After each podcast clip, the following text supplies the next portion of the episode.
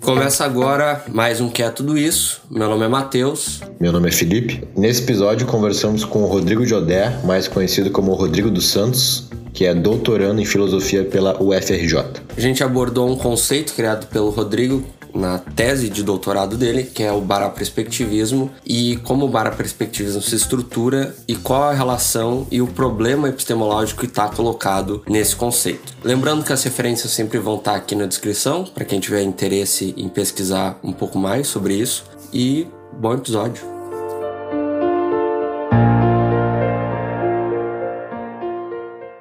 Estamos aqui com o Felipe e o Rodrigo. Seja bem-vindo, Rodrigo. Obrigado por ter aceitado o convite. E para começar, eu acho que a gente, a gente vai falar aqui sobre o bará perspectivismo, né? E eu acho que é interessante a gente começar tentando definir o que está sendo utilizado aqui como o bará, o Exu, e também a questão do perspectivismo. Né? A gente já gravou um episódio com o Vitor, não lembro sobre o nome dele agora, mas ele é aqui da URGS que ele fala Queiroz. sobre Vitor Queiroz, que ele fala sobre a relação entre o Bará e os mercados públicos, né? Então, quem tiver interesse também é um episódio bom de, de talvez estar em conjunto com esse e também o do Maicon Souza Silva, que é sobre metafísica urbana. Todos estão massa demais, recomendo.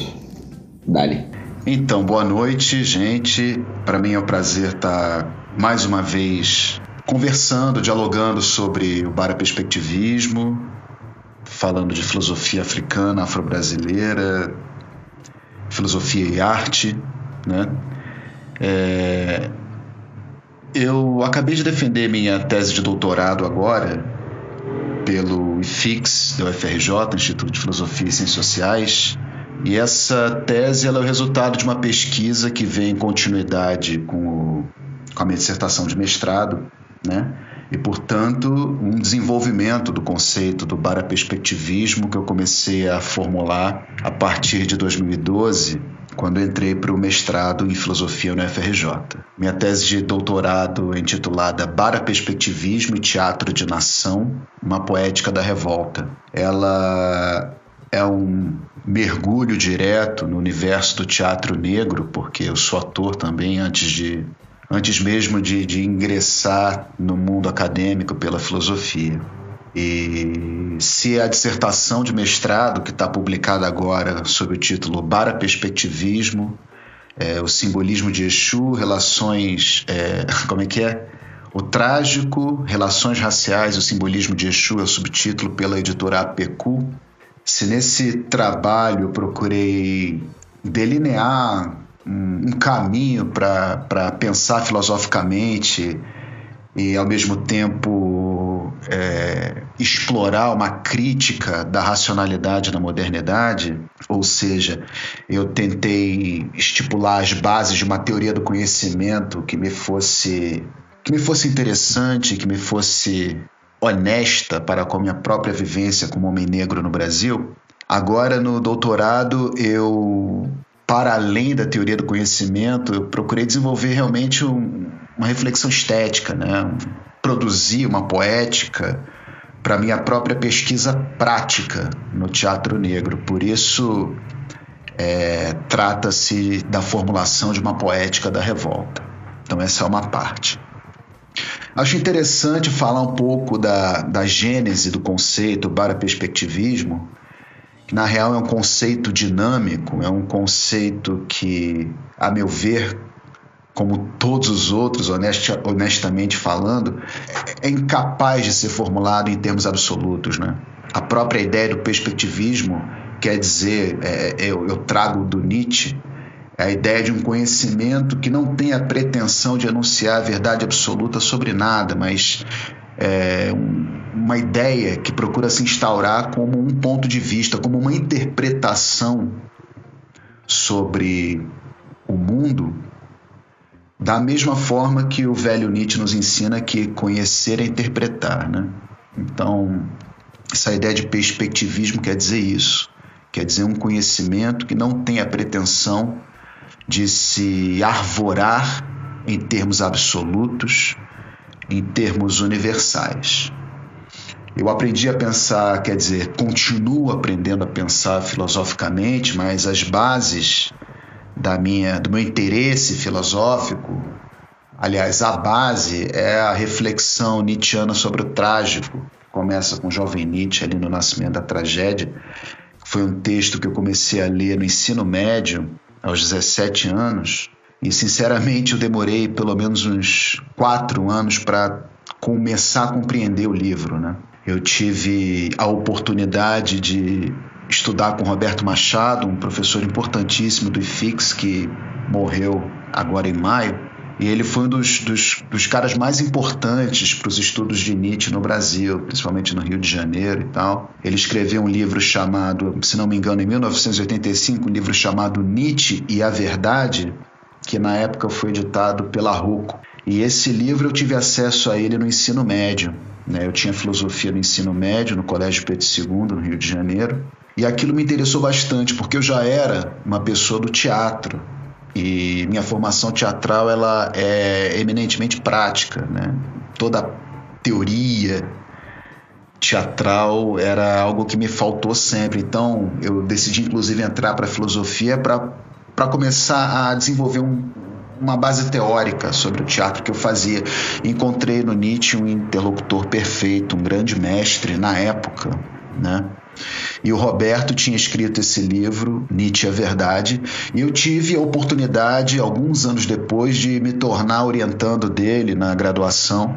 A gente não chegou a, a, a estudar especificamente o pensamento nietzschiano, mas fazendo muitos cursos sobre Foucault e sobre o trágico sobre o trágico na modernidade. E aí era uma interpretação que é, que olhava, melhor, olhava para o fenômeno do, do, pensamento trágico e para a tragédia grega através dos olhos do idealismo alemão, né?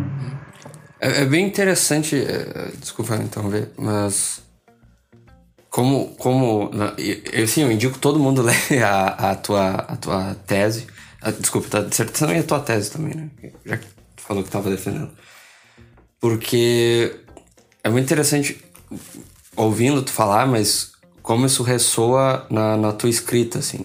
No sentido de que Sim. é muito pessoal, de certa forma, né? É a, é a tua história que tá ali. E, e assim, foi, foi, foi muito bom ler a tua dissertação, porque é algo muito diferente do que eu tô acostumado em, em filosofia, principalmente. Eu imagino tu esteja bem mais familiarizado que eu com a, com a linguagem acadêmica, assim, de filosofia, que é sempre uma coisa meio truncada na terceira pessoa como se fosse algo descolado da, da, da, de uma preocupação pessoal, sabe? Sim. Foi, é, é, interessante você falar isso também, porque é, já que eu estou falando desses, desse início, né, desse encontro com o Roberto, que foi fundamental para mim, eu comecei com ele, assim, dizendo que queria fazer um, desenvolver uma pesquisa em cima da, do trágico Nietzscheano com relação às tragédias do Shakespeare, porque sendo ator, eu já tinha feito algumas peças de Shakespeare e foi encenando Shakespeare que eu comecei a ter umas experiências muito, na real, uma experiência metafísica fazendo teatro, né?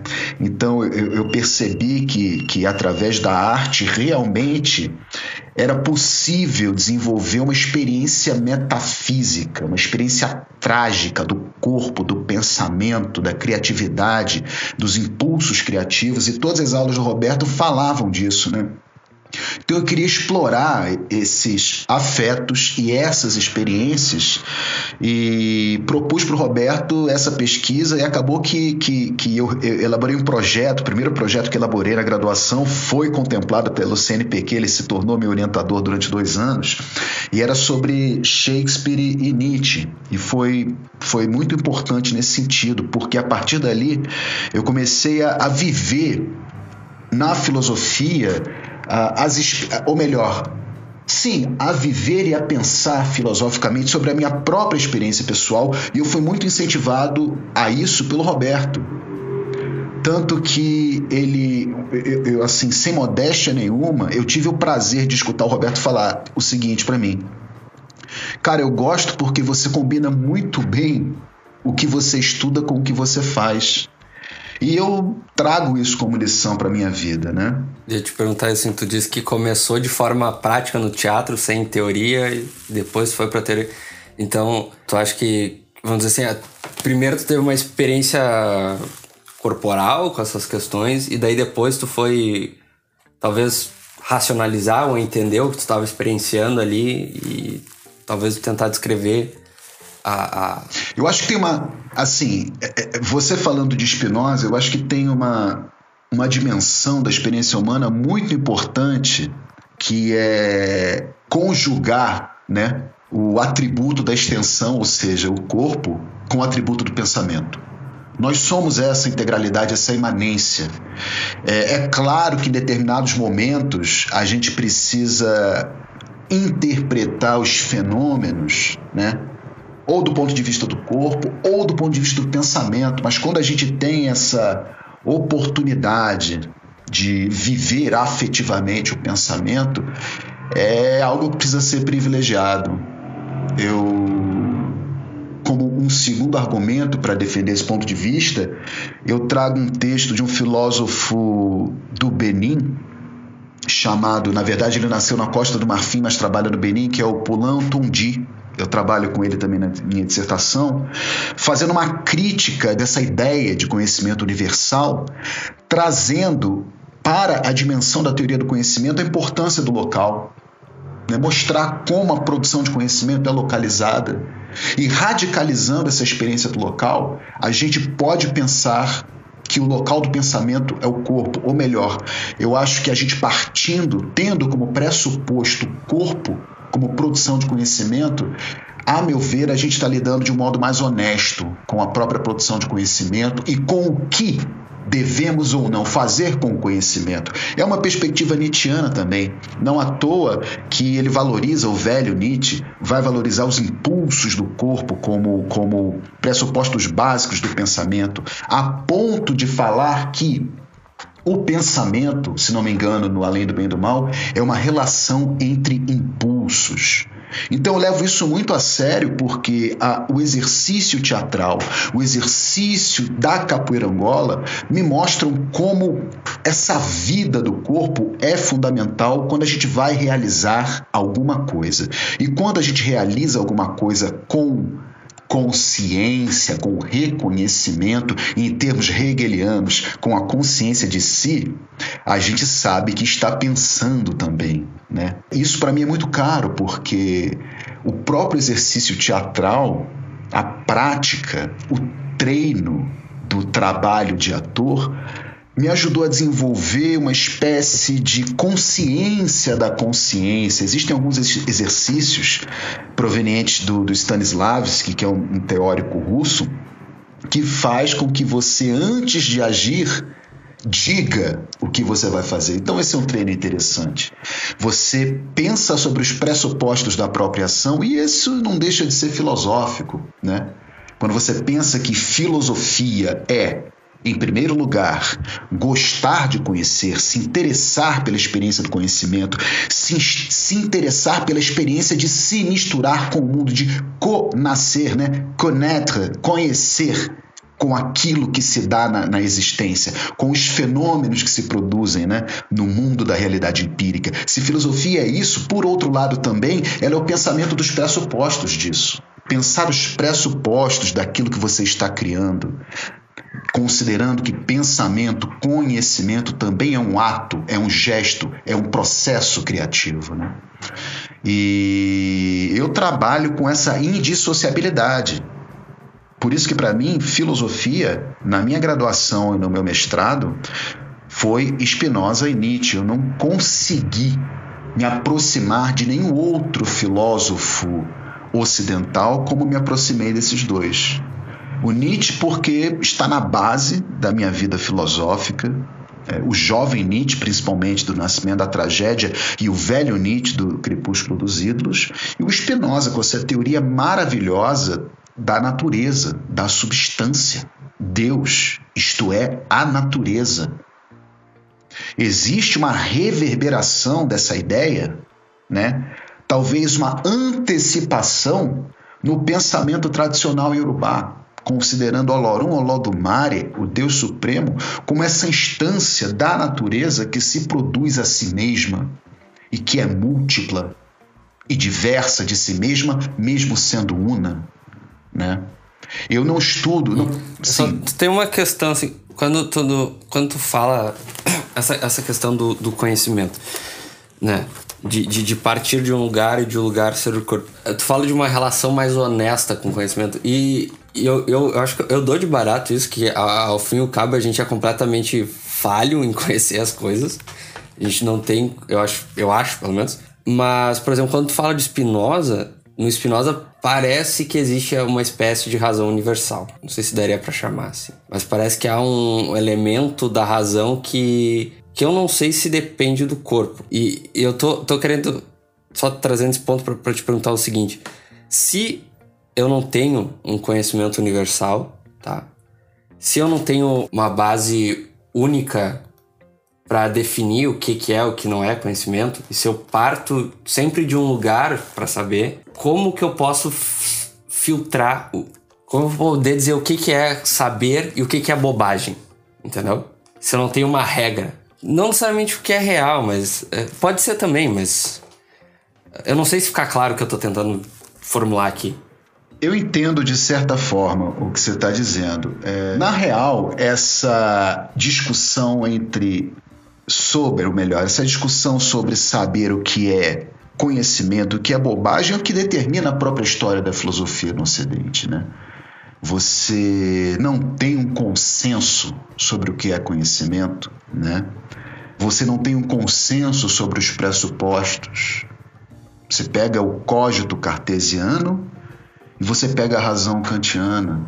Existe uma diferença de modelo existe uma diferença em formas e maneiras de pensar que atendem a interesses diversos, seja de cada pensador, seja de cada escola, seja de cada momento histórico, sociedade ou modo de relação de poder, modo de organização política, né? Por exemplo, o velho Nietzsche ele critica absolutamente essa vontade de verdade, ou seja, essa discussão sobre o que é bobagem e sobre o que é conhecimento, na medida em que coloca como pressuposto da produção de conhecimento não uma aptidão científica propriamente dita, um, um desejo epistemológico genuíno, mas uma condição moral. A moral determinando a produção de conhecimento e, em geral, uma crítica ao pensamento, à própria ideia de razão, é uma crítica aos seus pressupostos morais. Né? O que fazer com a razão? Por que considerar a razão em, seu, em, em sua condição suprema na hierarquia dos impulsos, por exemplo? Né? Então, uma discussão interminável no âmbito da filosofia e a minha, a minha opção por me desvencilhar dessa qualidade universal de saber é porque eu acho que a, a minha moralidade ela precisa ser produzida em outro lugar. Ela precisa ser produzida no sentido de, em primeiro lugar, não numa ordem de importância, mas na ordem que me vem à mente é, satisfazer um desejo enquanto pessoa, que é o que significa pensar. Em segundo lugar, além de perceber fisicamente que a verdade é uma criação, os estudos nietzschianos me proporcionaram essa, essa certeza me, Nietzsche me convenceu, a própria história da filosofia me convenceu de que não vale a pena perder meu tempo procurando o saber absoluto, porque não existe. Até o velho Kant mostrando que Aliás, no Nascimento da Tragédia, o jovem Nietzsche coloca o Kant como o primeiro filósofo trágico. Né? Por quê? Porque o Kant foi o primeiro que disse que a razão é incapaz de produzir o conhecimento absoluto. A razão é incapaz de penetrar na coisa em si. E essa é a célebre definição, é, a, a célebre dicotomia da epistemologia kantiana. Nós só podemos conhecer os fenômenos, porque nós só podemos, ou melhor, a razão só pode conhecer aquilo que se dá no espaço e no tempo, sendo o espaço e o tempo condições da intuição a priori. A razão não consegue penetrar na coisa em si. Cada coisa que existe permanece enquanto coisa em si mesma, preservada do poder de pesquisa, de visão e de apreensão da razão. Então, além de estar convencido por esses alemães, né, de que eu não quero perder meu tempo em procurar o que é a verdade absoluta, eu sou um cara que fui levado para a filosofia, resolvi estudar filosofia para me tornar um filósofo trágico, um artista do pensamento, alguém que celebra a alegria de viver. Tem um conceito muito interessante no Nascimento da Tragédia chamado metafísica de artista, que diz o seguinte: é a concepção segundo a qual a vida por trás de toda a mudança das aparências, isso significa dizer, por trás de todo o sofrimento, é indestrutivelmente poderosa e cheia de alegria. Essa é a verdade que a arte trágica dos gregos do século VI a.C. é capaz de transmitir de acordo com o jovem Nietzsche. E eu fiquei muito seduzido por todos esses alemães do idealismo alemão, como Schelling, Schiller, até o próprio Hegel, mas principalmente Nietzsche e Hölderlin, que buscaram na tragédia dos gregos um uh, fundamento filosófico com o qual eles pudessem superar essa crise que Kant estabelece na história do pensamento. Porque todos esses filósofos são pós-kantianos. Então, se Kant afirma que é impossível conhecer, é impossível obter o conhecimento absoluto sobre as coisas, esses caras foram na arte ou seja, esses caras procuraram transgredir o poder da racionalidade humana no, no, com a intenção, interessados em obter o âmago da existência, em obter a verdade sobre o âmago da existência. Então, é, tudo isso me levou a, a, a produzir a filosofia, a pensar filosoficamente, muito mais em termos de criação do que de registro, análise meticulosa, desejo de, de fazer uma devassa nos fenômenos e assim é, é, é, estabelecer honestamente, declaradamente e sem problema nenhum uma é, relação fundamental, assumir uma relação fundamental entre arte e filosofia. A própria ciência é criação para esses caras. E é assim que eu vejo as coisas. O próprio baraperspectivismo, por exemplo, ele é muito mais uma visão que eu precisei criar em termos de produção de subjetividade traduzir nesse termo uma longa experiência, nem tão longa assim, mas pelo menos desde que eu comecei a pensar filosoficamente no ensino médio, ou melhor, desde que eu comecei a, a treinar o exercício do pensamento filosófico, essa ideia do perspectivismo eu procurei desenvolvê-la muito mais como um processo analítico da minha experiência e como a produção de uma subjetividade. Uma subjetividade que fosse aquele lugar, aquele cerne, aquele ponto, aquela perspectiva, aquele ponto de vista a partir do qual eu pudesse começar a desenvolver arte, ou melhor, produzir artisticamente e produzir conhecimento. Para mim, essas duas coisas não estão separadas. Arte e conhecimento são talvez dois lados da mesma moeda, são experiências correlatas, são atividades que, para mim, dizem muito, né? eu sempre fui um cara interessado. Eu conto essa história. Eu, aos seis anos de idade, cheguei para meu pai e perguntei como se pensa, pai? E ele não me respondeu. Então, eu sou um cara interessado em, como é que se pensa, quais são as regras. Então, eu, eu fui obrigado, pelos meus próprios impulsos, pelos meus próprios interesses, a produzir uma maneira de pensar. Então, o paraperspectivismo é um conceito muito pessoal nesse sentido, sabe?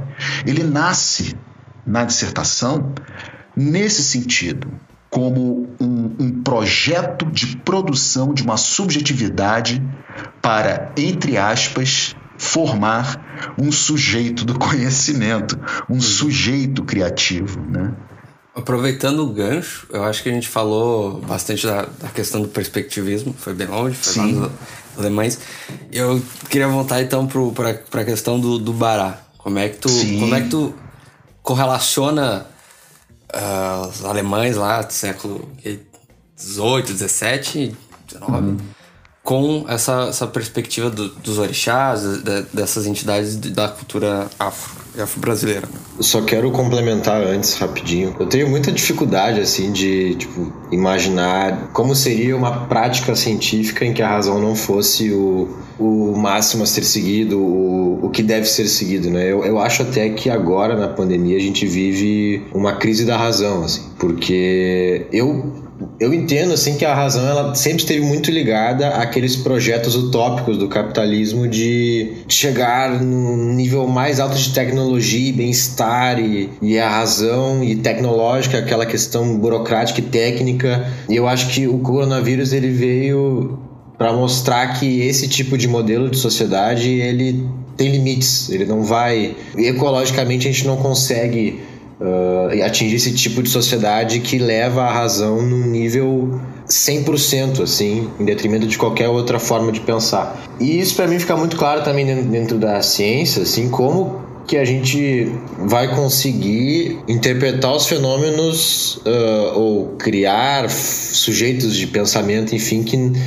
que não estejam necessariamente ligados à razão como algo a ser o mais valorizado na pesquisa ou também uh, o intelecto em detrimento do corpo. Então, eu acho que essa tua tese, essa tua, essa tua pretensão de, de criar uma forma de conhecer, de aprender a pensar, né? ela tá vindo como uma, uma espécie de, de socorro, assim, no momento em que a gente, eu pelo menos acredito que a gente chegou no, limite da razão, assim, que não, não, não dá, não dá, a gente não vai conseguir ter uma vida da hora, assim, massa, com a, a razão sendo o máximo da coisa. Então, nesse sentido, como é que a gente faz ciência, por exemplo, na prática, tendo como pressuposto uh, outros gatilhos de pensamento e, e conclusões que não a razão? E como que a gente bota o corpo nisso? Eu tenho muita dificuldade de, de imaginar isso de forma prática, assim. Ou talvez até a ideia de imaginar algo de forma prática seja razão demais, sei lá. Eu, tô meio. cabeça meio a, a mil, assim. É, é, que bom, Felipe, é, porque essa é uma questão importante, complexa e inesgotável, talvez. Em primeiro lugar, acho importante compreender que existem diversas racionalidades. O projeto de razão ao qual eu me insurjo é eminentemente representado por dois modelos, Hegel e Kant. Justamente por utilizarem essa prerrogativa do pensamento racional para estabelecerem uma hierarquia dentro da espécie humana. Eu, como homem negro, preciso constantemente denunciar esse projeto da modernidade que até hoje vigora, essa taxonomia que foi estipulada no século XVIII por Buffon colocando o homem branco europeu como ser racional e o modelo de humanidade, em detrimento de outros povos, sendo os povos africanos aqueles que foram bestializados, animalizados, primitivizados, desracionalizados.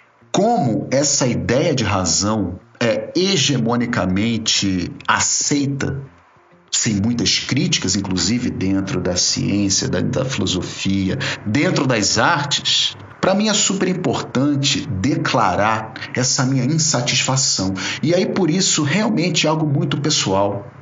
É uma razão excludente, não é uma razão inclusiva. É uma razão que coloca o ser humano como suprassumo de toda a criação. Ora, nós temos experiências ameríndias, africanas, de civilizações, sociedades absolutamente integradas com a natureza. Essa racionalidade defendida na modernidade é a responsável pela destruição de civilizações e pela destruição do próprio planeta. A ciência que nós temos hoje em dia é fruto desse projeto civilizatório que produziu o coronavírus. Então, essa mesma razão está tentando cuidar de si mesma. É a crítica que o jovem Nietzsche e o velho Nietzsche também fez ao próprio Kant. Como a razão pode fazer a crítica de si mesma? Era o que ele criticava no Kant, porque Kant criou as categorias do entendimento para fazer a crítica da razão pura. Então é, um, é, um, é uma ambiguidade, um problema, um paradoxo que está incrustado na história do pensamento ocidental. E ao mesmo tempo, o Ocidente tem problema com paradoxo, quer resolver coisas que são impossíveis de serem resolvidas. E esse é um dos problemas. Ora, evidentemente, eu creio, eu não conheço muito de, de, dos processos de produção científica, mas, a meu ver, eu creio que o que foi lançado por Kant no século XVIII ainda continua valendo para a ciência. É, uma, é, uma, é um ramo do conhecimento que vive de experimento. Cada ramo da ciência cria suas leis e essas leis, essas leis vão sendo constantemente revistas. O experimento não é nem a experiência, né? Tem uma diferença entre experimento e experiência. Né? Até Kant, o conhecimento científico se produzia através da observação da natureza. E por isso tanta controvérsia. A partir de Kant, é o conhecimento que obriga a natureza a responder aquilo que ele espera. Vão sendo criadas hipóteses. Essa, esse é o pressuposto da hipótese. A gente cria uma hipótese, produz uma experiência, um experimento em laboratório e vê se aquele experimento valida a nossa hipótese. Então existe uma ida e vinda. Precisam ser criados postulados, pressupostos para serem verificados ou não no experimento para dizer se aqueles pressupostos podem ser validados como conhecimento ou não. Esse é o processo da razão científica. Essa, eu não combato esse tipo de racionalidade, né? Aliás, para ser franco, eu sinceramente eu desprezo a ideia da razão. Eu acho que outra coisa precisa ser criada. Aliás, a razão, a meu ver, é um conceito que não devia ser empregado para definir a maneira de pensar de povos que não sejam europeus. Você dizer que, por exemplo, os Yanomami produziram saberes a partir da racionalidade Yanomami. A meu ver, quando se emprega o termo racionalidade, né, para designar o poder de criação de conhecimento do povo Yanomami, já é um projeto que tem que fala de um lugar, que fala de uma história, que fala de uma perspectiva moderna. Por outro lado, tem uma perspectiva política, a, poli a perspectiva política da razão, como eu enunciei. Eu não sei se vocês sabem, mas o próprio Kant era um cara que afirmava, no Observações acerca do sentimento do belo e do sublime, que negros deviam ser dispersados a pauladas, porque eram vaidosos, ridículos, não humanos. Hegel disse que negros são incapazes de produzir história nem cultura porque não gozam do princípio racional. Isso tudo casa com a própria experiência da minha vida, do meu nascimento. Desde, as, desde o meu nascimento existe uma, um conflito né, entre a minha existência e esse projeto civilizatório. Quando eu nasci, o médico disse: por que você não morre logo para fazer sua mãe parar de sofrer? E se você analisa, é porque minha mãe teve complicações no parto, quando você analisa é, essa situação, você imagina uma mulher negra parindo no hospital público, com um médico, um cientista, homem branco, falando isso para o filho dela, durante um parto que está com complicações. Por que você não morre logo para fazer sua mãe parar de sofrer? Não que eu me lembre disso, mas eu vim, vim a saber dessa história depois e entendi a minha cisma com o pensamento racional, a minha cisma com a civilização ocidental, a minha cisma com essa própria sociedade. Né? Sociedade em que eu vejo diversos exemplos semelhantes ao que eu passei. Então, é, é, realmente, pensando é, a, a, filosofia como desejo de conhecer, a filosofia como, ou melhor, o pensamento como um exercício de produção de alegria, o meu barato é promover a crítica desses pressupostos modernos. Então, a sua dimensão política, a sua dimensão social, ou seja, a dimensão política, a dimensão social, a dimensão epistemológica da razão, né? Eu tinha um professor de filosofia da linguagem que dizia que Hegel era a história da carochinha.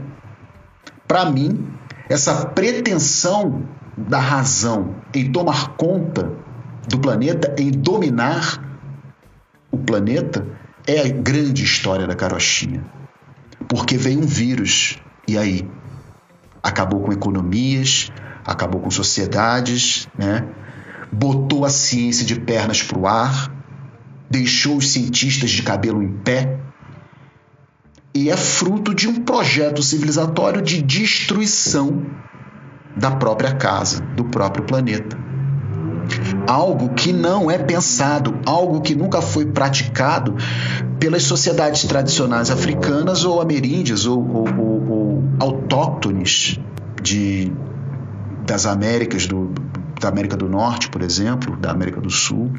Eu lembro de, um, de, um, de, um, de ler num, num livro, acho que é do, do Hans Staden, acho que é Duas Viagens do Brasil, agora não lembro mas ele conta que em dado momento lá eles achavam muito estranho que, por exemplo, quando os portugueses vinham e faziam os índios cortarem a, as árvores para levarem, né? Fazer extração. E eles tinham meio que uma meta para bater no dia, ou algo do tipo. E daí eles deram um machado de, de, de, de metal. E, e, eles ficaram muito surpresos do porquê que o, índio específico, sei lá, ele não, esse indígena, ele não, ao invés de cortar mais árvores no dia, naquele tempo que ele teria para dispor de trabalho, ele cortou o mesmo número e foi para casa descansar, né? Pensando nessa questão de, de quando falou que ah, talvez não faça sentido a gente dizer que, que outros povos têm essa racionalidade eu, europeia, eurocêntrica, e que essa racionalidade ou essa razão diga respeito a, a um certo tipo de civilização, a um certo tipo de pensamento. E daí esse, esse relato vem na minha cabeça, porque o que tá em jogo, o que tava em jogo para esse cara é outra relação com o mundo, né? E para ele aquilo é perfeitamente correto, para ele aquilo seria perfeitamente racional, ou, ou coloque a palavra que desejar aí. Então tu tem um conflito aí, né? E eu, eu tô tentando exemplificar o que tu, o que tu, o que eu, o que eu tô conseguindo absorver que tu tá falando. Você falou uma palavra muito importante, relação. E aí acho que por essa ideia de relação, a gente pode começar a falar de Exu também. Né? A meu ver, o grande pulo do gato para a felicidade, né? para a busca da felicidade, seja a gente pensar em produzir relacionalidades, né? Nessa, nesse poder de relacionalidade que temos. Produzir encontros, e rupturas. Né? Psiquicamente falando, psicologicamente falando, socialmente falando e politicamente falando. Né? A maneira de se relacionar com a alteridade. Você pode considerar a diferença entre os povos, as sociedades e as civilizações a partir dessa ideia de relacionalidade, como determinado povo, como determinada sociedade, como determinado indivíduo se relaciona com o outro. Tem o Sheikh Anta Diop, um grande cientista senegalês, desbravador do Kemet, o Egito Antigo, num texto aponta para um sentimento de culpabilidade nórdico, ou seja, europeu, com relação ao mundo e defende, a partir desse sentimento de culpabilidade, todo o ímpeto de destruição e de domínio que mobiliza a política e a sociabilidade europeia. Por outro lado, ele apresenta o berço meridional e pega o continente africano como exemplo, mostrando uma alteridade, uma ausência de culpabilidade para com a alteridade. Inclusive é interessante porque ele faz uma análise do próprio nascimento da tragédia nesse texto. Então existe existem diferentes maneiras de aprender essa relação com o outro que determinam as relações desse mesmo com a alteridade. Ora, por isso eu defendo essa ideia da racionalidade. É importante pensarmos em termos de relacionalidade, e isso está produzido em termos do pensamento tradicional Nagô na figura de Exu. Ele é o responsável pela comunicação, pela relação, pelo encontro. Exu é a forma e o conteúdo da relacionalidade. Quando eu comecei a formular o bara perspectivismo, no entanto, não foi esse aspecto da relacionalidade que eu privilegiei, mas a importância que a figura de Exu exerce sobre o corpo a partir de uma tradução da palavra bara que a antropóloga Joana Eubem dos Santos fornece no livro chamado Nagô e a Morte. Ela traduz bara como rei do corpo, mostrando como Exu é, nos termos dela, princípio de individuação. Sem Exu não existe corpo. Sem Exu não existe indivíduo.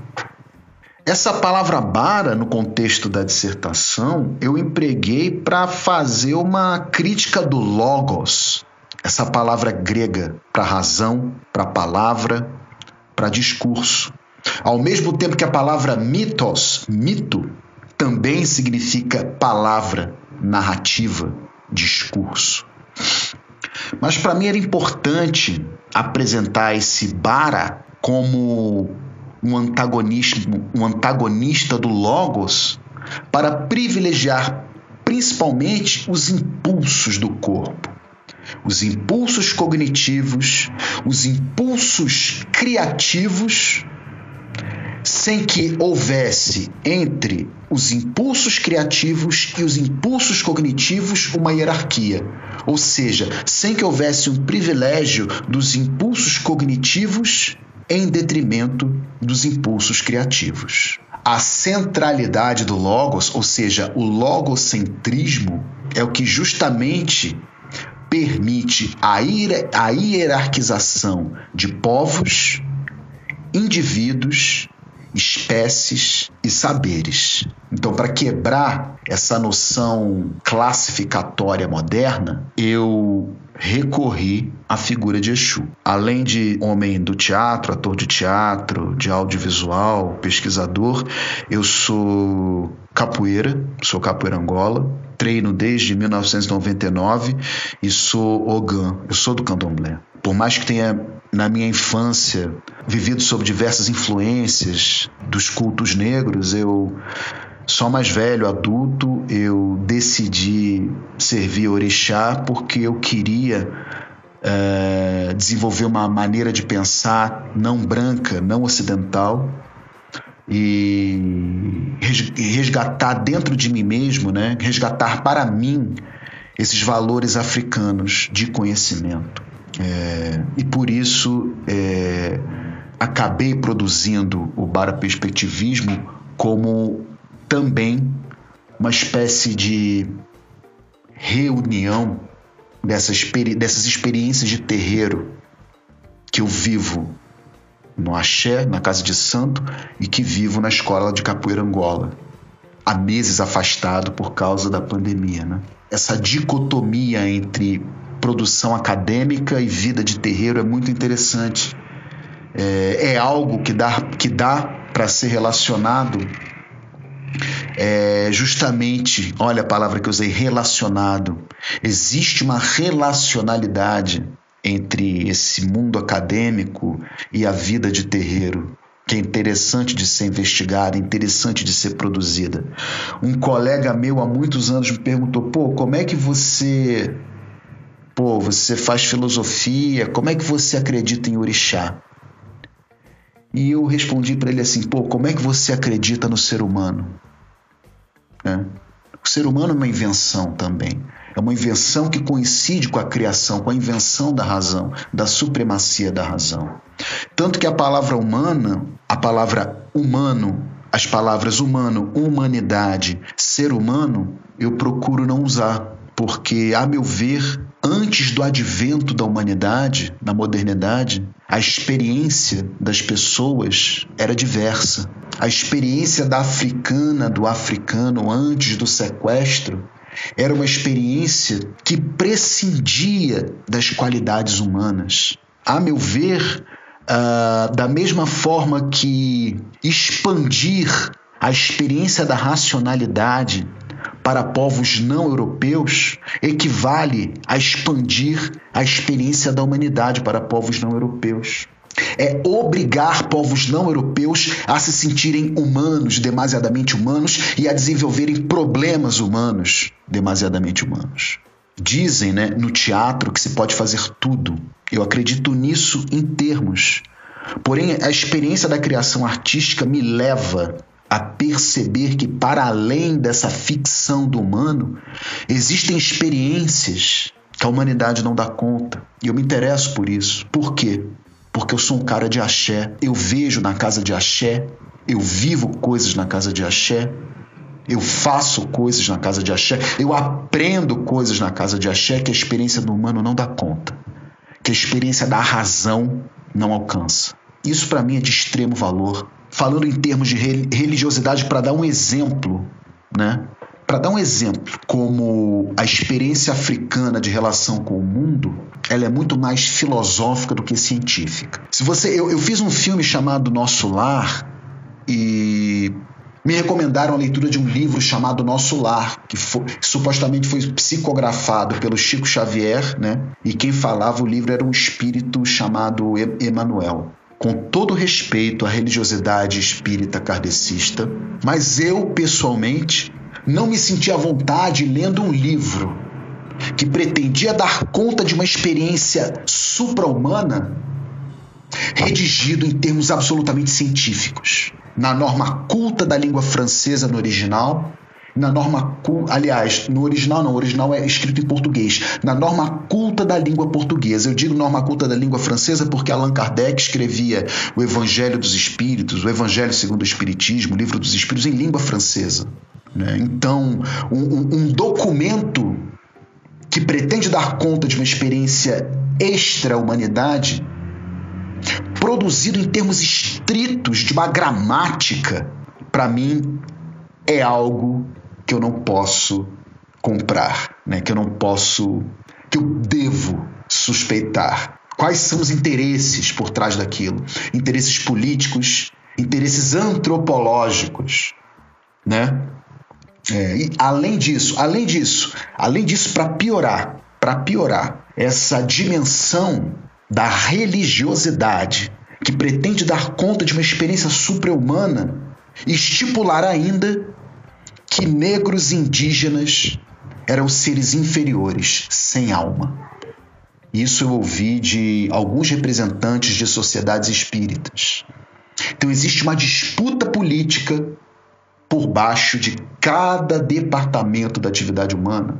é importante valorizar essa disputa política se você sente necessidade, se você é, é movido por solidariedade, uma solidariedade verdadeiramente humana, entre aspas, uma solidariedade supra-humana, uma solidariedade com a Terra, com o planeta. Né?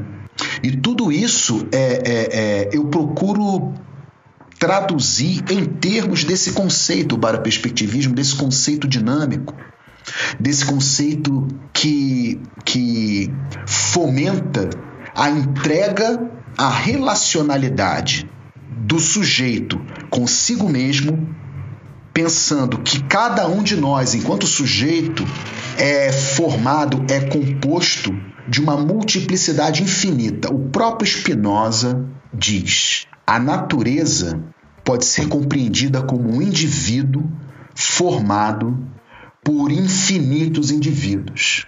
Da mesma forma, o corpo é formado por infinitos corpos. Da mesma forma, a pessoa é formada por infinitas pessoas. Existe uma concepção bambara da produção da personalidade, produzida é, é uma concepção que eu aprendi com Amadou Ampateba, que é um griot do Mali. Ele diz que a pessoa na concepção bambara é múltipla na pessoa. Né? Então, quando a gente pensa em termos psicológicos, por assim dizer, na na nossa relacionalidade conosco mesmo, vocês podem compreender também é, de maneira simbólica pela consciência de si hegeliana, a gente começa a ter uma, uma, uma dimensão da riqueza e da impossibilidade de uma devassa absoluta do nosso próprio eu. Exu permite que nós nos conheçamos, ou seja, Exu permite a produção do autoconhecimento na medida em que permite que nós nos lancemos a um processo de relação conosco mesmos, com essas diversas pessoas, com essas diversas histórias, com essas diversas ancestralidades que nos constituem.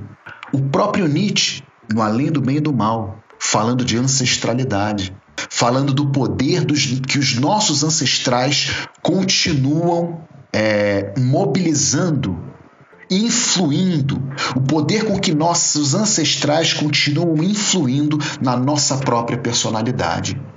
Então, esse fenômeno da diversidade em si mesmo, o que Heráclito chamava, o que Heráclito dizia a respeito do mundo, o uno diverso de si mesmo, somos nós.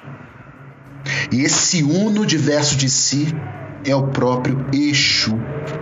Exu é Legbara. E essa é a segunda dimensão do sim, da importância do simbolismo de Exu para o Bara perspectivismo. Tem um Itã chamado Dorum Atorum Exu, que mostra como Exu foi se desmembrando por todo o universo ele, ele existe em todos os lugares e ao mesmo tempo ele é uno. Essa, essa característica de Exu estar desmembrado, espalhado pelo mundo, e ao mesmo tempo ser aquele que se reconstitui de cada pedaço, né, cortado porque ele foi perseguido pelo próprio pai, Orumilá. Depois que nasceu, Exu Elegbara, o dono do poder, Exu Elegbara, dono do poder, segundo esse Itan Dorum Atoru Exu, que eu também aprendi com o mestre Didi e Joana Elben dos Santos no livro sobre Exu, diz o seguinte: que ao nascer, ele comeu todos os animais que existiam, nasceu com uma fome extraordinária, comeu todos os animais da terra, todos os animais das águas e todos os animais do ar. Ainda morrendo de fome, ele devorou a própria mãe.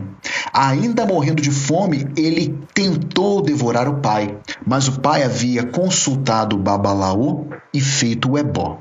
E com a espada que ele tinha utilizado no ebó, ele perseguiu o Exu por todo o universo e com essa espada ele picotou o filho em 201 pedaços no primeiro estágio do universo, Daquele último pedaço, Exu se reconstituiu novamente, fugiu para o segundo espaço do universo, onde o pai novamente o picotou em 201 pedaços e assim sucessivamente ao longo dos nove espaços do universo. Quando chegou lá nos confins do universo, Exu disse: Não precisa mais me perseguir. Cada um, cada um dos eus que está espalhado pelo universo vai servi-lo para o resto da, da vida da sua família. Você pode chamar cada um desses Exus que ele vai ser atendido como se fosse eu mesmo, como se fosse o próprio filho, para o que for necessário.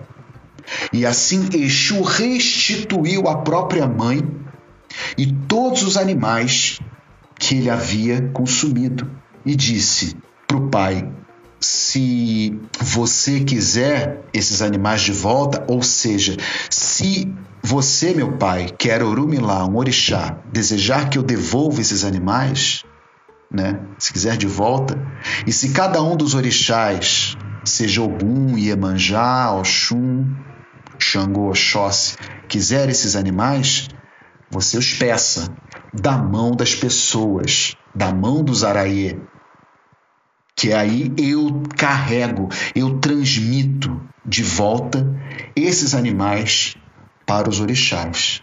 Então é aquele que é aquele que produz a relacionalidade, é aquele que tem o poder de transitar, é aquele que tem o poder de carregar o poder, o axé. E essa dimensão é importantíssima para essa nova essa nova reformulação do para-perspectivismo. Né?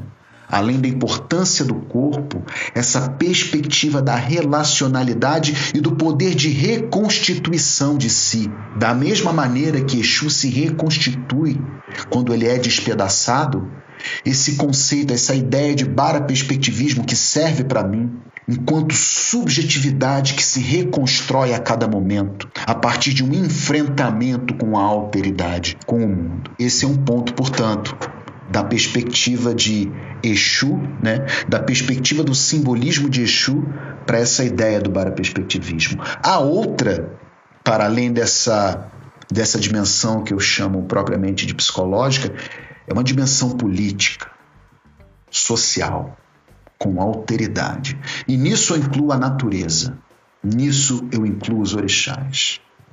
Respeitar a pedra, respeitar as águas, respeitar a terra, respeitar o ar. Olha o ar! Nós somos acometidos de uma doença, né? Nós, nós, nós, estamos passíveis de sermos acometidos por uma doença que vem pelo ar. É de um, é de um simbolismo tremendo, considerando também que Olorum Olodumare, Mateus, essa natureza esplêndida que se cria a si própria e a todo o universo, é o poder que nos concede o ar, é o poder que anima os corpos através do ar, antes do nascimento. Na minha tradição de pensamento, Nagô, Olodumare é o que sopra o emi, o ar, é o que nos dá a vida. O Batalá é o orixá escultor, ele esculpe o corpo das pessoas a partir do barro mas enquanto Olorum Olodumare não sopra o emir, o emi, que também se diz respiração, nós não nos movimentamos, nós não agimos. É, é interessante porque é, eu lembro de isso que você está falando, porque parece que os orixás, nesse sentido que está falando, eles são uma espécie de, de representação. Né? Eles representam algo da natureza, o impulso da natureza ou a, ou a vamos dizer assim, a realidade ela mesma. É, é você, quando, quando você, você pode usar essa palavra representação se você ficar restrito à experiência do pensamento, mas na realidade orixá é, é a gente diz é um vento, é algo palpável, é algo que nos ensina a pensar, né? Não é que o orixá represente, o orixá ele está com é uma substância. Ele é consubstanciado nas coisas. É, é uma maneira é, quando o nome, por exemplo, de Oxóssi é algo que diz respeito a um poder, a um valor social, que diz respeito ao poder do caçador. Não é uma representação específica e exclusivamente. É um, diria em termos espinosistas, é uma potência. Né? Então, é, talvez, é, é, é traduzido em termos filosóficos ocidentais, orixá seja potência. Porque, na real, orixá é Agbara, força. Agbara é a palavra que significa força, que eu aprendi com minha mãe de santo, mãe beata de Emanjá. Bara é força. Exu Elegbara é aquele que é o senhor da força, o senhor do poder de expansão. E esse Agbara é uma ideia que diz respeito a um poder que está em expansão no mundo, no universo de todas as coisas, né? É um poder que vai sem propósito. O que talvez seja uma responsabilidade da pessoa é direcionar esse poder, é produzir um propósito, tanto que para isso a pessoa precisa de axé. Axé é o poder de realizar o que precisa ser realizado. Essa é a palavra axé, né?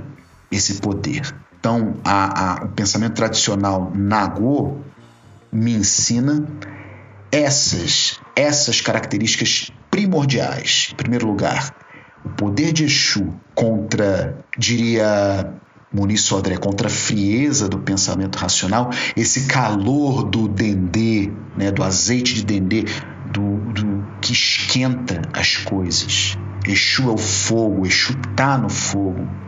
É um movimento. E olha como você encontra em Heráclito o fogo sempre vivo, vivo, fogo sempre vivo. Pir aeizuon em grego arcaico. É o fogo que movimenta as coisas. Então temos essa perspectiva de Exu, temos a perspectiva do ar, a perspectiva do axé, o ar é o emi, isso que nos anima, que nos traz a vida. Tudo que realizamos precisa ser feito em vida. Olha a imanência mais uma vez, a importância da terra. O paraperspectivismo fala da importância da terra. E ultimamente eu tenho me concentrado na experiência do aqui e agora diversos pensadores, diversas correntes filosóficas, na real, têm falado da importância do aqui e agora, inclusive experiências desses essa galera da autoajuda, né, como é importante, né, esse estar presente. É, exatamente. Mas é isso é isso é sério. O aqui agora, sim, sim. a atenção do momento, a escuta do movimento da vida que vai passando, né? Eu estava ainda no ginásio quando meu professor de física falou que tudo está em movimento, as moléculas, a tinta na parede. Então, a meu ver, é, é, é de suma importância para uma relação honesta do sujeito consigo mesmo e do sujeito com a sociedade e com a política perceber que tudo está em movimento. Para dar um exemplo né, com, da política, eu li num. Um, um, achei interessante, né, indo além um pouco do nosso assunto, é, achei interessante como aquele general Santos Cruz falou da democracia. Ele disse: a democracia é, é um processo de construção contínua. Eu achei interessante falar isso porque me fez compreender como a própria institucionalidade muitas vezes tem a honestidade de reconhecer, pelo menos retoricamente, esse poder de que tudo está em movimento. As leis precisam ser reformuladas constantemente, né? Afinal, é isso, é para isso que existe o Congresso Nacional, para debater leis, para criar novas leis, né? Reconhecer novos direitos e novos deveres. Então essa dimensão do movimento, ela é básica, é básica. Né? É, é, o, que, o, o que foi rechaçado. Né? A gente aprende na faculdade de filosofia a, a repetir que a filosofia começa com Sócrates e Platão quando se instaura o poder do logos, do pensamento racional, e que antes, com Heráclito, ele era apenas um pré-socrático o primeiro filósofo grande. Por isso que o jovem Nietzsche diz a, a filosofia na época trágica dos gregos, porque era essa filosofia imbuída do fogo sempre vivo de todas as coisas, né? Daquilo que não é daquilo que não é estável, mas é dinâmico. Ora, essa condição dinâmica da existência é altamente assumida, honestamente, pela nossa tradição de pensamento Nagô. É o que uh, diversos colegas e diversas colegas têm trazido para a filosofia, para a filosofia africana, estudos de filosofia africana no Brasil. Né? Porém, a meu ver, existe para que essa filosofia africana realmente se justifique enquanto poder de produção de novas subjetividades e de novas relações políticas e sociais, esses saberes não podem ficar apartados do seu berço de origem, do terreiro, da rua, né? Falando nessa questão do espaço e da política no geral, tu acha que é possível coexistir uh, a razão, nessa que a gente está dizendo aqui, uhum. e, a, e, e, a forma de pensamento africana do mundo e tudo mais, o perspectivismo, enfim, porque me parece que não, não tem como acontecer um convívio pacífico entre esses espaços, de alguma forma. Não, não em função da, da filosofia africana, enfim, mas pela questão da razão mesmo que tem me parece intrinsecamente essa ideia de dominação implícita, assim. Então, uhum para conseguir florescer alguma outra, alguma outra alternativa à razão, ela, será que ela teria que necessariamente acabar? Sei lá.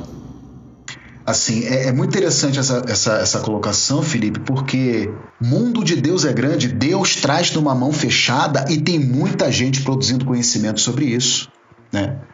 Então, é possível sim é, trabalhar com essas ambiguidades. O que, que significa a chegada na academia do pensamento africano, da filosofia africana? É justamente uma adequação entre, por assim dizer, Ocidente e África. O que para mim, África é o Oriente, né? A própria produção filosófica no continente africano levanta essa discussão que é possível trabalhar o pensamento tradicional das sociedades o pensamento das sociedades tradicionais africanas numa correlação com o pensamento racional, ou seja, é possível produzir essa relacionalidade. Muita gente pensa assim. Outros, dentro do próprio continente africano, já não pensam. Por exemplo, o Ontondi é um filósofo que eu gosto bastante, aprendi bastante com ele. Ele critica muito essa atitude filosófica de recorrer aos saberes tradicionais, porque ele diz que essa atitude é fruto do projeto colonialista da antropologia, da etnologia, sabe? Tanto que ele não chama de filosofia, ele chama de etnofilosofia.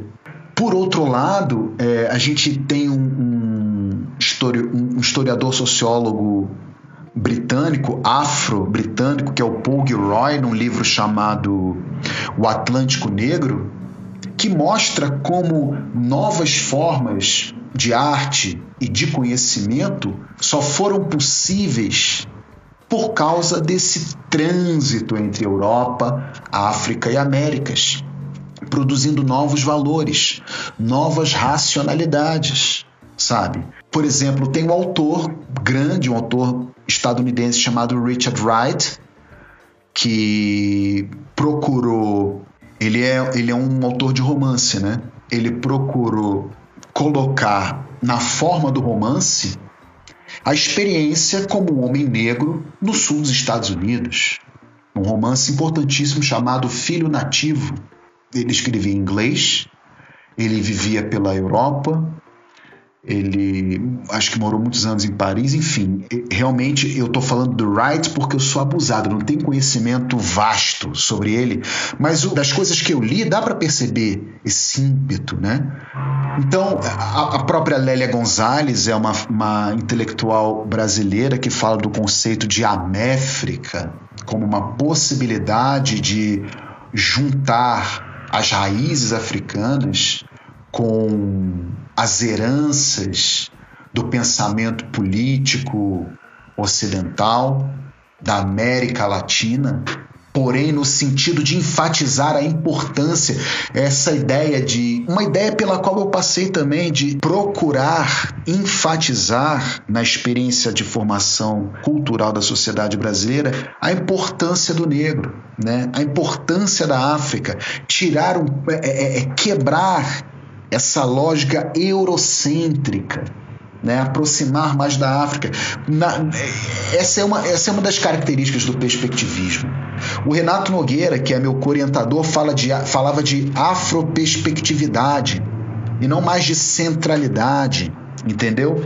Numa tentativa de colocar, em termos simbólicos, a África ao lado da Europa e das Américas. Eu, atualmente, em termos políticos, e por conta de uma poética da revolta, procuro deliberadamente separar muito bem as coisas. Perceber o que, que é, o que faz parte da experiência negra em termos de produção de subjetividade, em termos de relação, relação política e social, e o que, que é branco em termos de formação de subjetividade e de relação política e social. Eu acho que precisamos discernir. Olha só, eu que sou contra a razão, sou absolutamente analítico nesse sentido. Né? Porque é de fato importante.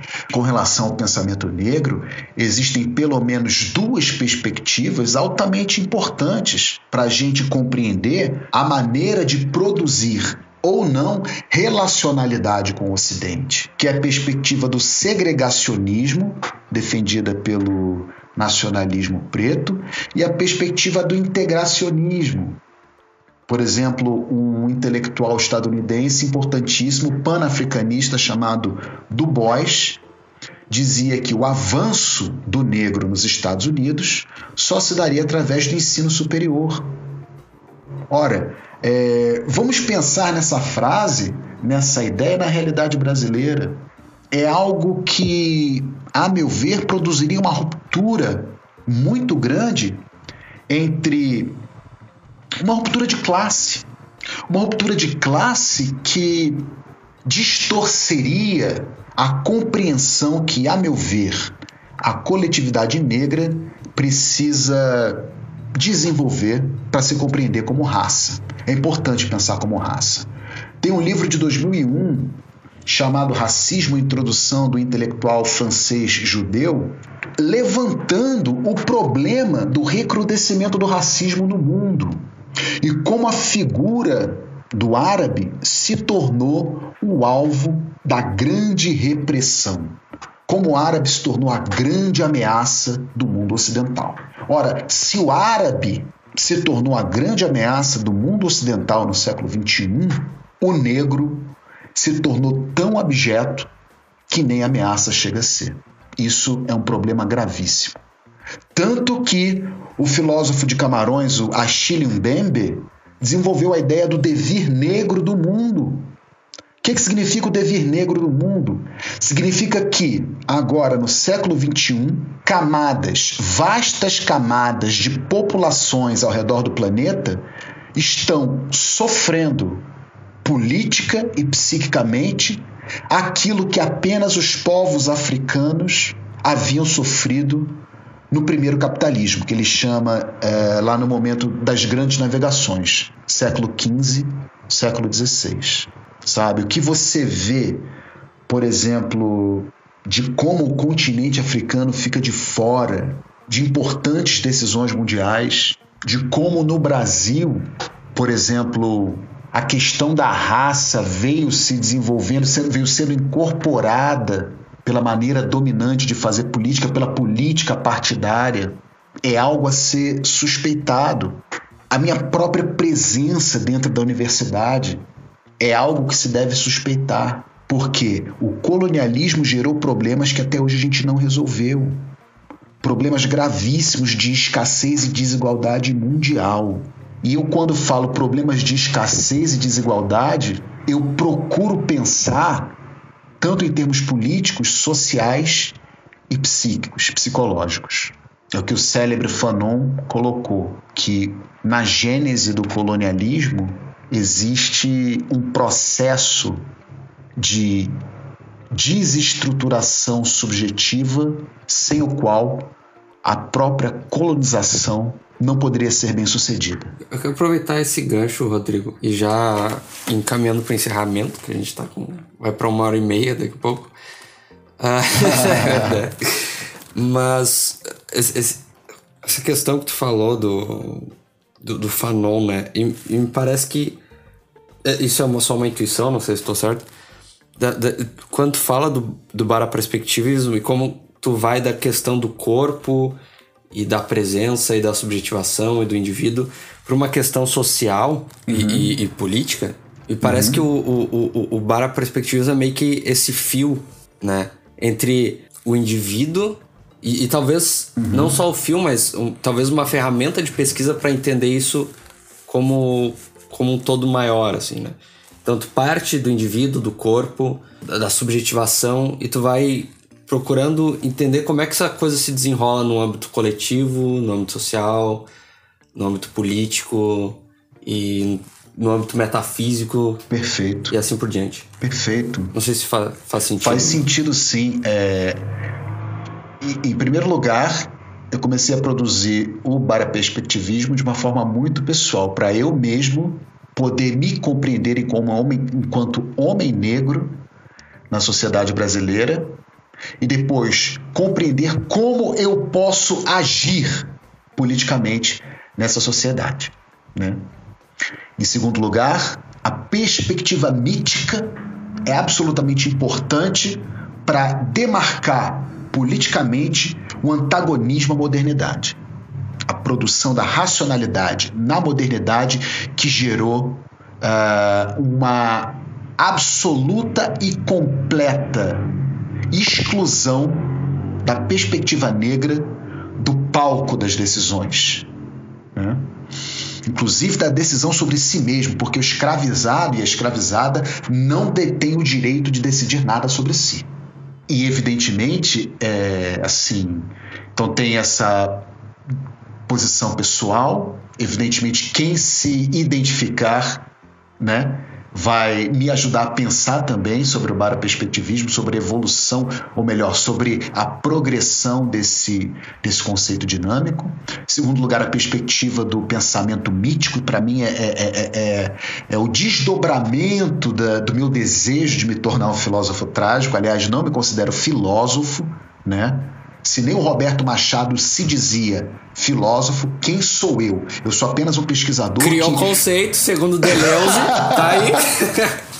Criou conceito é filósofo, tá aí, ó. É, tem essa. É, é o cara que falou, entendeu? Né? Filosofia é criar, é criar conceitos, né?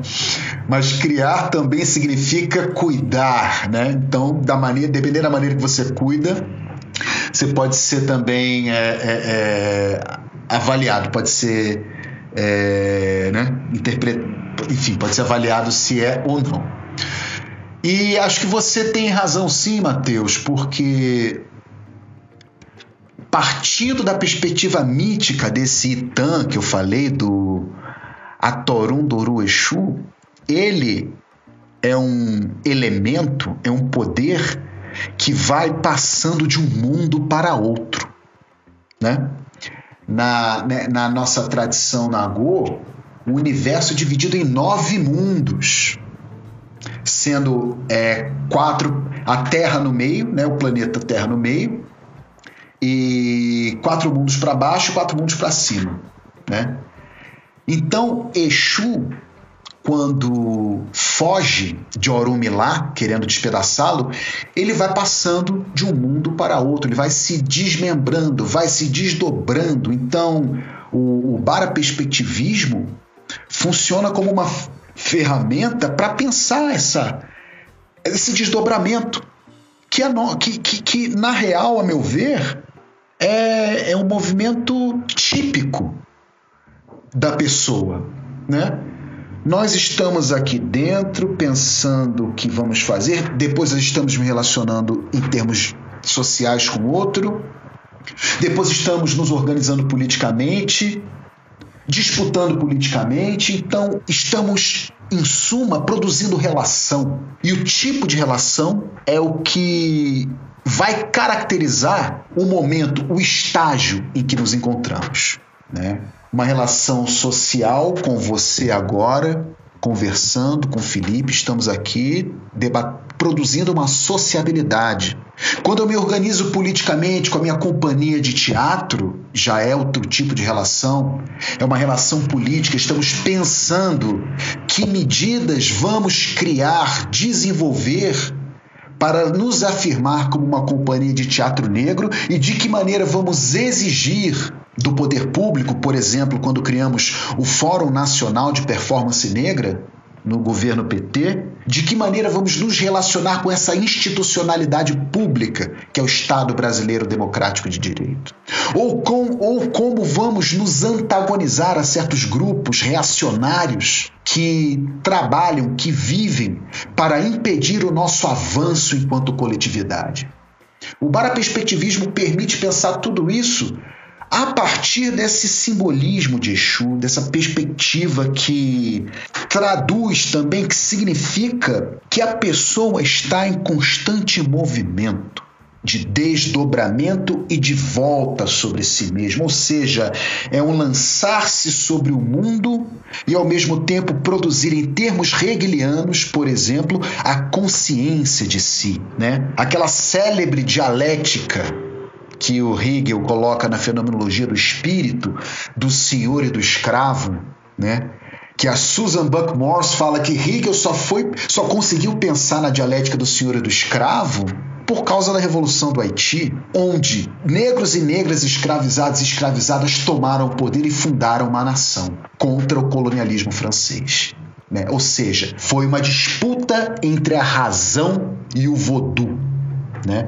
entre uma civilização branca e uma civilização negra. O paraperspectivismo, ele agora, no momento em que se encontra, assume um, politicamente o privilégio do pensamento mítico, desses valores ancestrais, melhor dizendo, dessa maneira de transmitir sabedoria, que é a, da vida do terreiro, e nisso eu incluo a vida na capoeira angola, onde o corpo e a relação a partir do corpo é treinada, né, como base de produção mesmo de uma ética a ética do corpo, a ética do capoeira, a ética daquele que está com a sabedoria dos músculos em dia, o que eu chamo de sabedoria muscular. O baraperspectivismo é uma sabedoria muscular. O baraperspectivismo também é uma sabedoria muscular, porque nasce de uma relação do corpo do capoeira com a sabedoria do pensamento tradicional na rua, né, desses itã. E é esse poder, né, que eu quis desenvolver como algo produzido a partir da, de uma interpretação perspectivista do pensamento mítico, é, é esse poder que hoje em dia eu utilizo em termos eminentemente políticos. É como base de uma escola de teatro, como base de uma escola de teatro que se pretende produtora de conhecimento através da arte e produtora de ação política através da educação. Né?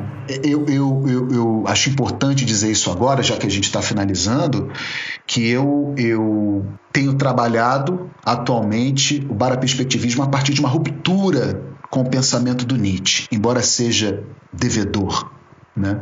considerando a figura que ele privilegia na genealogia da moral da besta loura, o que implica numa valorização da supremacia branca. Então, politicamente, absolutamente necessário reproduzir, né, transformar o baraperspectivismo numa arma de guerra contra esse supremacismo branco. E por isso, a, a ruptura com Nietzsche. Perfeito. Rodrigo, hum. muito obrigado por ter aceitado o convite e por ter. Valeu, Matheus. Obrigado que ela. Obrigado pela vou... oportunidade. Rapaz, Não, obrigado pela oportunidade agradeço. de desenvolver o pensamento, né? Eu que agradeço, foi Massa. muito bom. E. Bom, então acho que a gente vai encerrando por aqui. É isso, muito obrigado e até o próximo episódio. Tchau.